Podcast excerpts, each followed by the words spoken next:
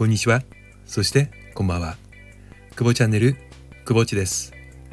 大変ご無沙汰をしております。だんだんね、あの、日が空いちゃうとね、登録していただいてる方がね、減ってくるのがね、あの、まあ、え自業自得というところではありますが、やっぱ寂しいなとは思いつつも、えー、まあ、なかなかね、この上げられなかったというところをね、反省して、えー、振り返ってみております。SNS をね、えー、上げる時って、ま、なんだろう習慣化するかどうしても発信したい内容があるかね、えー、どちらかなんですけど私の場合はね、えー、どちらも持ってはいるんですけどもちょっとその、まのっぴきならない一度事情がねあって、えー、バタバタしているうちにあれよあれよといううちに季節だけは進んでえすっかりと秋になってしまいました。もうね、あの一部山ではね、紅葉シーズンということで、えー、朝晩が肌寒くなってきております。皆さんのお住まいの地域ではいかがでしょうか。え前回ちょっとお届けしたかもしれません。夏に、えー、娘がね、ちょっと夏休み入って早々に足をね、えー、くじいてしまいまして、えー、最近すごいですよね。あのー、私が子供の頃なんてのはね、くじいても、えー、湿布貼っとけば治るよみたいな感じだったんですけども、えー、最近はね、もうしっかりと動かないギブスをね、えー、カチャッと、えー、されてしまいまして、うん、あの、もうね、それこそお風呂入る時もね、あのー、大事ですよね。うん。まあ、というところでね、え、約3週間ほどかな、ギブスがはめられてしまっていたので、夏休み、えー、どこもね、えー、出かけることがないままこの猛暑をね過ごしてしまったというところでまだまだね小さい子供ですからあのー、なんとかねいろんなものを見させてあげたい経験させてあげたいという、えー、親の気持ちもありながらも、えー、まあ、コロナというのもあってですね、うん、どうしようかななんて思っていたんですが、まあ、8月の下旬にね、えギブスも外れて、えまあ、2学期って言わないんですよ今ね。え前期の終盤戦と、えー、後期に向けて学校が始まったのでじゃあ、えー、土日にねちょっとその行ける範囲で日帰りでね、えー、いろんな自然をちょっと見て回ろうかということになりましてそれでまあ、えー、私は千葉県に住んでいるんですけれどもねあのー、まあ海に山にとねえー、非常に便利なんですよ千葉県ってね。うん、あのちょっとね行けばすぐに海があるし、えー、南の方に下ればね、えー、山がいっぱいあるしということで、まあ、そんな凄まじく険しい山はないんですが、まあ、ただねあのなんかこう自然に触れようと思ったらちょっと車走らせればねもうすぐ自然いっぱいというところでまあ子供を連れてかみさんとね、うん、あの毎週、まあ、各週とかね、えー、いろいろと出かけてきました。まあ、そんな中でね今日は是非ね皆さんにねお伝えしたいななんて思っているのはあの千葉県私ね千葉県生まれなんです、まあ、千葉県の桜市というところに、えー、で生まれましてね。まあ学生時代はちょっとね一人暮らしで、えー、県外に出ていたんですが。まあそこそこね、まあ、あの千葉の子供って修学旅行とかね課外学習とかであっちこっち、まあ、連れてってもらえるんですよ。で私も小さい頃ねその児童、まあ、子供会かなみたいなのもあってねいろいろとその、まあ、海とかねあの山とかは見て回ってきていたんですけれども改めてね子供が生まれて、えー、出かけてみるとねえこんなんだったの？っていうねあのいい意味でねちょっと驚きがいっぱいなんですね。うんあの観光地としてねそれほど開発されている県ではないので千葉県は。うん、なのでまあどうだろうな。ちょっとあ走ればねあのまだ昭和の匂いがそのままに。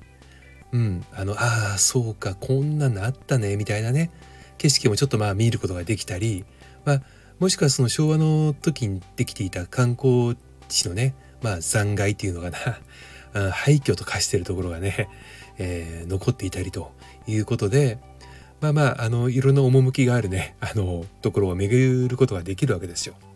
で今回、えー、お届けしたいのは、えー、まず銚子ね銚子。うん。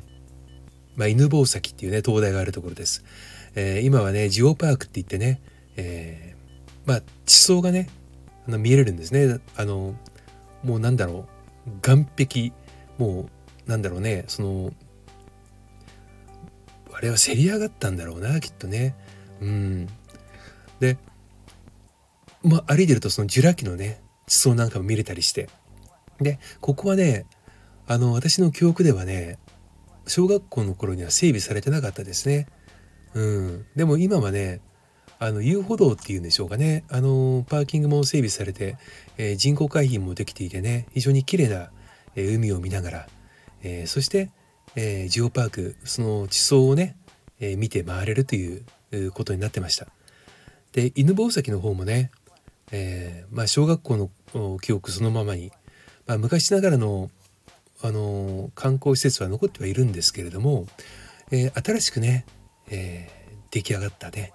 え、建物があってでそこはまあ地産地消のね、まあ、地元のパン屋さんとか農作物とかあったりあとはちょっとおしゃれめのね、えー、カフェ、がねできていたりということで、えー、まあかなりね、え、若い方が多く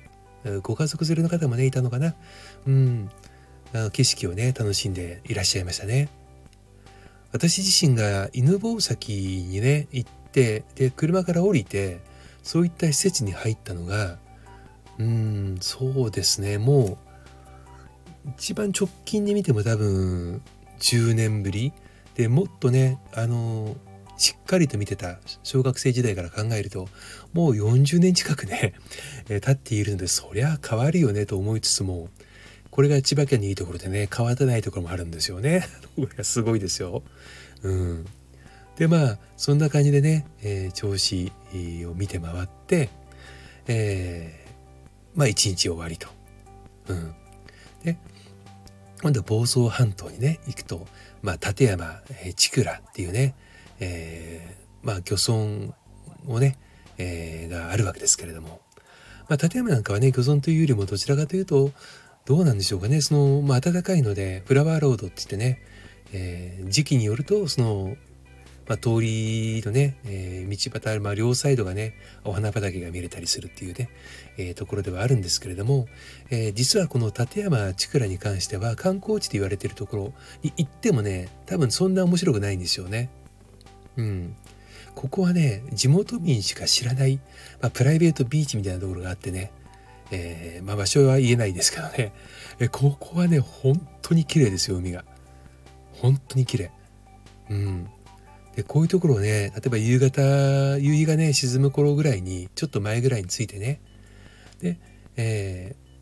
ー、まあ砂浜、ちょっとね、歩き、歩いたり、あとは、えー、少しその岸壁にね、えー腰掛けて穏やかなねちょっと海を見てると心がね現れてくんですよね。うん、千葉は内海とね、まあ、外海があってね九十九里の方に行ったらまあ外海なんで銚子もそうですけれどもね。結構荒々しい波があったりするんですが、えー、まあ、東京湾を行ってしまうとつまらないですけれどもね。あのー、今言ったプライベートビーチなんか入り江になってるんでね。非常に穏やかな海が波がね目の前に広がっていて。えー、非常にね、えー、なんだろうやっぱこう海ってねすごいなと思うんですよ。嫌なことがね全部ね流されていくんですね。うん。とまあいうような感じでね、えー、いました。そして、えー、どうしてもやっぱりお伝えしていきたいと思うのが山で山でねこれは千葉県の山といったらノコギリ山ですよね。ノコギリ山。うん。ノコギリ山はねあのジプリ映画の「天空の城ラピュタ」えー、のね、えー、ラピュタのまあモデルでは全然ないんですよ。でもあのラピュタのねようなね、えー、切り立った、えー、岩場がね見れるんですね。もともとここは石切り場ですから、うん、すごく良質な石が取れたということでね、うん、も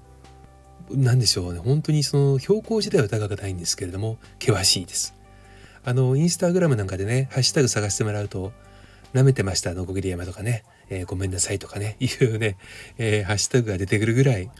えー、軽装備で行くとねものすごく後悔します。本当に後悔しますでロープウェイでねあのある程度まで上がってねあとちょっと登って下ってくるっていうちょっとやばいことをするよりはまあ途中までねあの車で上がるにしてもやはり自分の足でねうんあの地獄のぞきまで上がってってもらいたいですし、うん、で上がった以上はねまた自分の足でね、えー、降りてきてもらいたいですね。うん、運動不足のねあの私も年齢が結構いっているんで運動不足だとあの笑っちゃうぐらいね膝も笑います。もうガクガクブルブルです、まあ、前回ねその子供と一緒に行った時にうんあのカップルがねやっぱいっぱいいるんですよね、えー、少し涼しくなってきているのでまあその時は暑かったんですけども。でまあ彼女さんねスニーカーだとは思うんですけどパンプスの子もいたいたけどもスカートとかね履いてきているといやこれきついよねって言って何名かね、えー、彼氏に置いてけぼり食らって、えー、彼女さんが一人でねあの休みながら歩いていくっていうマジかっていうね景色も見れましたけれどもね。うん。いや本当にノコギリ山はね標高は低いんですけども結構急ですよ。急です。あの穏やかな場所がないですね。うん。で何が見れるかって言ってもその、まあ、頂上にね上がらなければ景色という景色はさほど見れないんです。実は。ロープウェイでね登っていくと東京湾が見えるので、まあ、富津岬の方からね、うん、あの金谷港までが見渡しができるんですけれどもただ、えー、石仏のね方から上がるとねまあ市街地しか見えないのでまあ何でしょう。本当に頑張ってね、えー、頂上まで行かないとただただその、まあ、仏像って石仏ですよね小さい石仏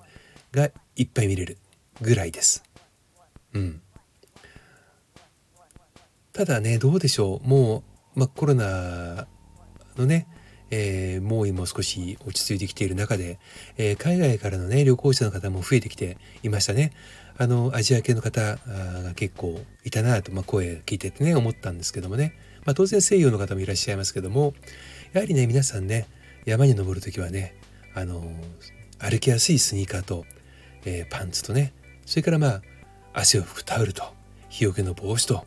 それからできればねやはり杖をね持っていった方がいいですし、えー、カバンはね極力リュックに、してしまった方が楽だと思います。うん、やっぱりね標高低くても登山なんですよ。うん、これはね本当にノコギリ山には行かれる方はね是非、えー、忘れないでいていただきたいなと思います。ね。うん、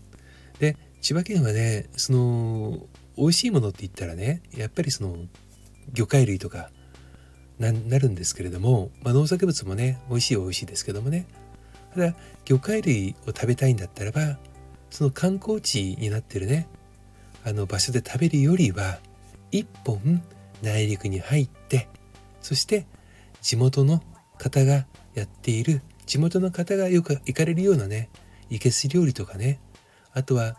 まあ、居酒屋兼ねあの定食屋さんとかねあるのたくさんあるんでねそういったところに行かれることをお勧めします。うん、やはりどの場所でも日本全国そうだと思うんですよね。私があの長野松本に行った時にねあのやっぱ信州行ったら信州そばだなと思ってで駅前、まあ、長野長野駅もそうですけどねあのそばを食べに入ると、まあ、べらぼうに高い割にうんっていう味が結構あったりするんですけどもやはりそこはね地元の方がそこに入ってるかどうかっていうのは絶対の選択ポイントですよね。うん、まあこれからまだまだねあの千葉県は11月の中下旬に紅葉が始まります。えー、紅葉を見るところは養老渓谷とかねあとは、えー、まあまあどうしようね千葉県の北総の方で言うとね野田の清水公園とかね、えー、いっぱいあります。でこういったところにね行かれる時は是非皆さんね車は駐車場に絶対止めてほしいですしあの少しでもね、まあ、ちょっとでもいいんでねちょっと地元にねお金をね落としていただけると、えー、このコロナで苦しかったね地域経済も少しは、えー、活性化していくんではないかなと思っております。えー、久しぶりのスタイフはねちょっと、えー、久しぶりに回ったね千葉県の観光地、えー、銚子のジオパークとそれからノコギリ山というとこでお伝えをしました。えーそれではまた